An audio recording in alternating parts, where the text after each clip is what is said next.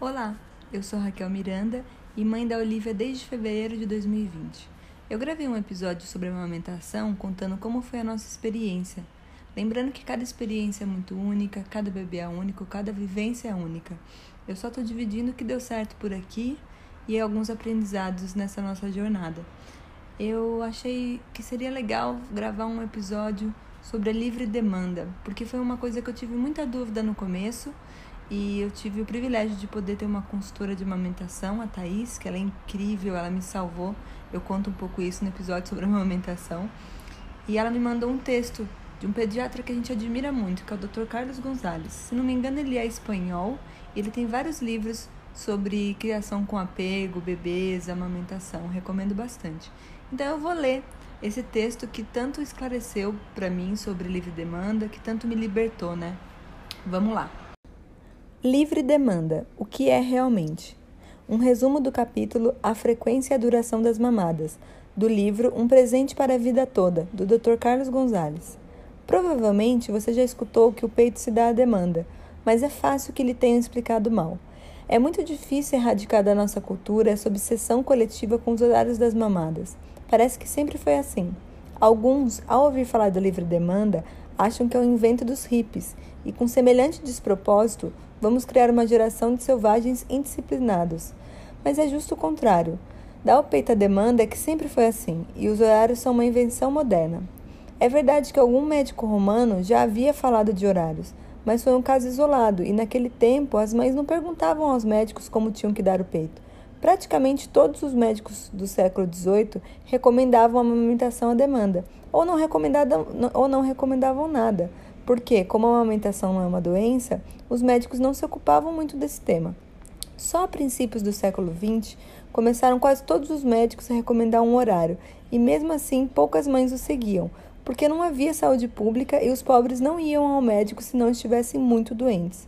Só quando as visitas aos pediatras começaram a converter-se numa cerimônia regular, em meados do século passado, começaram as mães a tentar seguir um horário, com péssimos resultados. Muita gente, mães, familiares, médicos ou enfermeiras, lê ou ouve isso de livre demanda e pensa: sim, claro, não é necessário ser rígidos com as três horas. Se chora 15 minutos antes, pode-se dar o peito e também não é necessário acordá-lo se está dormindo. Ou então, sim, claro, a demanda. Como sempre disse, nunca antes das duas horas e meia, nem mais tarde do que quatro. Tudo isso não é a demanda. São só horários flexíveis, que claro que não são tão ruins como os horários rígidos, mas continuam causando problemas. Livre demanda significa em qualquer momento, sem olhar o relógio, sem pensar no tempo. Tanto faz se o bebê mamou faz 5 horas, quanto se mamou faz 5 minutos. Mas, como pode ter fome aos 5 minutos? Imagine que está criando seu filho com mamadeira.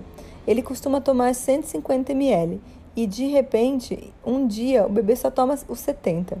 Se aos 5 minutos parece que tem fome, você dá os 80 ml ou pensa: como pode ter fome se faz só 5 minutos que tomou uma madeira? Eu tenho certeza que todas as mães dariam uma madeira sem duvidar um único minuto. De fato, muitas passariam mais do que uma hora tentando meter a mamadeira na boca do bebê a cada 5 minutos.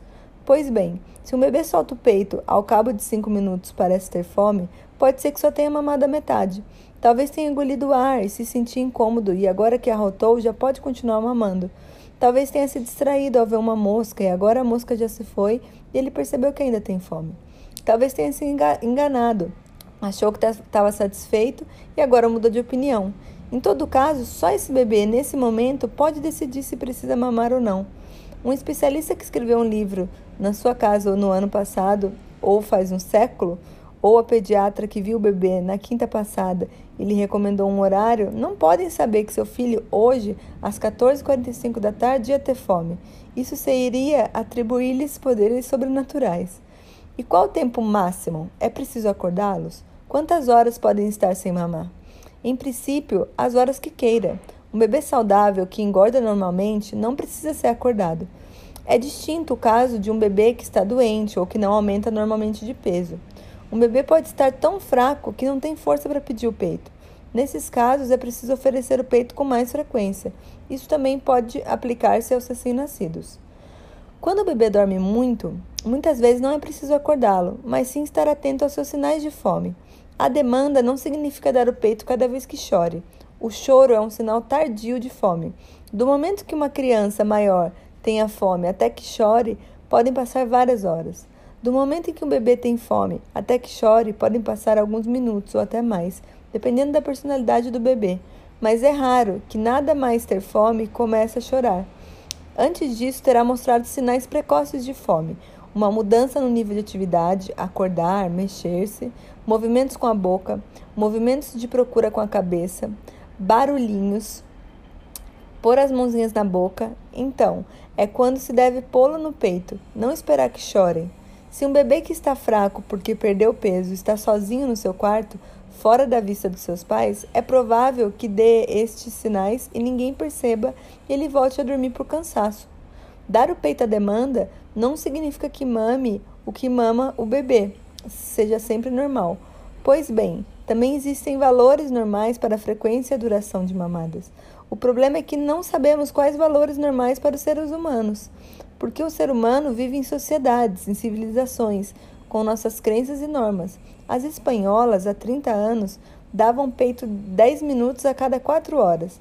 Não faziam o que queriam, o normal, mas sim o que havia indicado o médico ou o livro. Se no Alto Orinoco, que é algum lugar, existe uma tribo que dá o peito cinco minutos a cada hora e, meia, isso é natural ou é o que recomenda o xamã da tribo? Inclusive, dentro da Europa, há diferenças. Num estudo multinacional sobre o crescimento dos bebês, observaram com surpresa que o número médio de mamadas ao dia aos dois meses de idade ia desde 5,7 na Alemanha até 8,5 no Porto, em Portugal passando por 6,5 em Madrid ou 7,2 minutos em Barcelona. Mulheres de cultura muito similar que supostamente estão dando peito à demanda. Como é possível que os bebês demandem mais peito num país do que no outro? A resposta é simples, mas inquietante. Acontece que a amamentação à demanda, o conceito em torno do qual se gira esse livro, não existe. Não existe porque os bebês não sabem falar. Se um bebê falasse, um observador imparcial poderia certificar. Efetivamente, essa mãe está dando peito à demanda, porque às 11h23 o bebê disse: Mamãe, peito. Às 11h41 voltou a pedir, mas não lhe deu peito, até que pediu pela terceira vez, às 11h57. Como os bebês não falam, fica a critério da mãe decidir quando está demandando ou não. Dois bebês choram. Uma mãe lhe dá o peito no mesmo instante que a outra olha o relógio e diz: Fome não é, porque não faz nem meia hora e meia que ele mamou. Devem ser os dentes e lhe dá mordedor. Dois bebês mexem a cabecinha e a boca procurando o peito. Uma mãe dá o peito, a outra percebe porque o bebê estava no berço e a mãe não o via.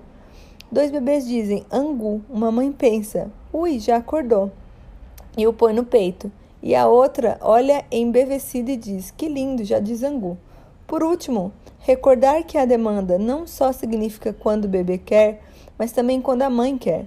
É claro que as necessidades de um recém-nascido são totalmente prioritárias, mas à medida que o bebê cresce, cada vez sua mãe tem mais possibilidades de decidir quando dar o peito ou não. Vale ressaltar que um horário rígido é inadequado em qualquer idade e sempre convém que o bebê decida na maioria das, das mamadas.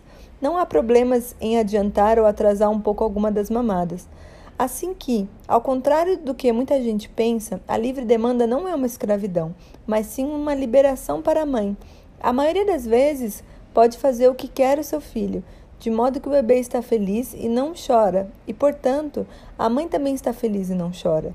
E de vez em quando pode fazer o que ela quiser. A escravidão é o relógio.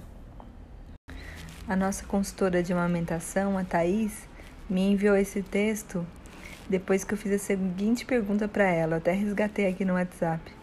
Thaís, a livre demanda é simples como o nome diz? É isso mesmo?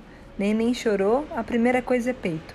Tenho feito isso, mas me pergunto se não estou estofando Olivia de leite, sem ter o risco de ficar acima do peito, sei lá, fiquei um pouco neurótica. E aí ela me mandou esse texto como resposta e foi muito bom, foi muito. me libertou. Principalmente esse final, né? fala que o, a livre demanda é o contrário né, do aprisionamento. É liberdade para a mãe e para o bebê. Então a gente tem praticado por aqui é, Claro que, que cansa, claro que fisicamente assim cansa, mas eu acho que poupa tanto o meu emocional não ver ela chorar, ver ela satisfeita, essa conexão que a gente tem. E passa tão rápido, né? As mães que estão no futuro, que eu brinco, né? São as mães que já têm bebês mais velhos, falam que passa muito rápido. E eu tô vendo isso. Quando ela perde uma roupinha, quando eu aumento um botão a mais da fralda, é, passa rápido. Então é isso. Espero que tenham gostado, espero que tenha contribuído para a experiência de vocês. Se eu lembrar de alguma coisa, como todo episódio, eu coloco na descrição do episódio. E qualquer coisa que eu puder ajudar, pode me mandar um e-mail, me procurar nas redes sociais. Um beijo, até a próxima.